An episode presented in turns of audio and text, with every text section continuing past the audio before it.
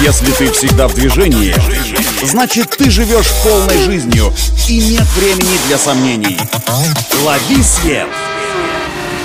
Свежие новости из мира моторов и автодорог. Программа «Ксенон». Только вперед! Это автоновости для тех, кто всегда в движении. С вами Александр Барский. Стартуем. Автомобилем премиального китайского суббренда «Танк», созданного Great Wall для выпуска дорогих брутальных внедорожников, возможно, придется сменить свой логотип и название. По слухам, концерну отказали в регистрации соответствующих товарных знаков из-за их двусмысленности. Камнем преткновения стало то, что танки уже являются транспортными средствами и делать их частью товарного знака запрещено. Согласно второй версии, проблемой оказался танк как военный термин.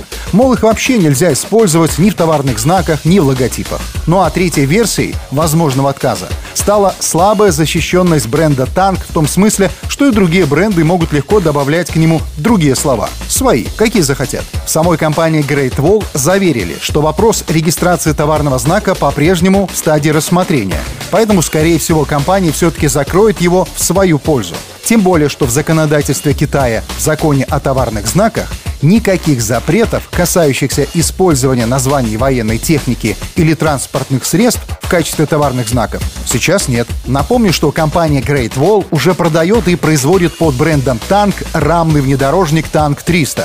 Он построен на модернизированной платформе Haval H9 и оснащен двухлитровым 227-сильным бензиновым турбомотором, агрегатированным с классическим восьмиступенчатым автоматом и честным полным приводом.